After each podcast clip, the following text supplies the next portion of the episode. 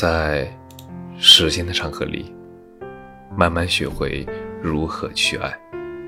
大家晚上好，我是深夜治愈师则是，每晚一文伴你入眠。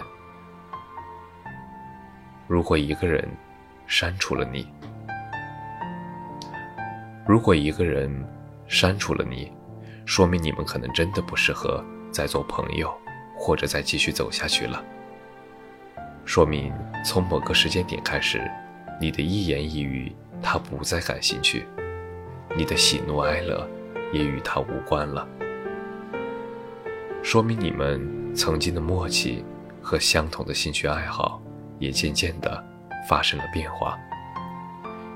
有一句话说得很好，圈子不同不必强融，静悄悄的消失，对大家都是很好。从此陌路，相忘于江湖。其实，微信设置成朋友只三天可见，就已经把我挡在心门之外了。但不戳穿，为了自尊，我也设置成仅三天可见。不过，心在慢慢变冷，就这样渐行渐远。其实，站在删除人的角度，会发现，删除还有另外一种原因，因为你的朋友圈再也不会和我有任何相关的情绪，你的那些难过、那些快乐，都和我再无瓜葛。